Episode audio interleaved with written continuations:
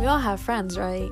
Then what's more fun than hearing two teenage girls talk about gaming, fashion, music, and even serious stuff and seeing each other's opinions?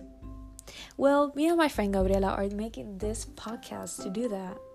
We'll make jokes, maybe you'll get a laugh with us. Um, we'll bring our friends as guests and we'll talk to them, see their opinion on stuff. And, well, I think there's a little problem. We both speak Spanish, but here's the deal.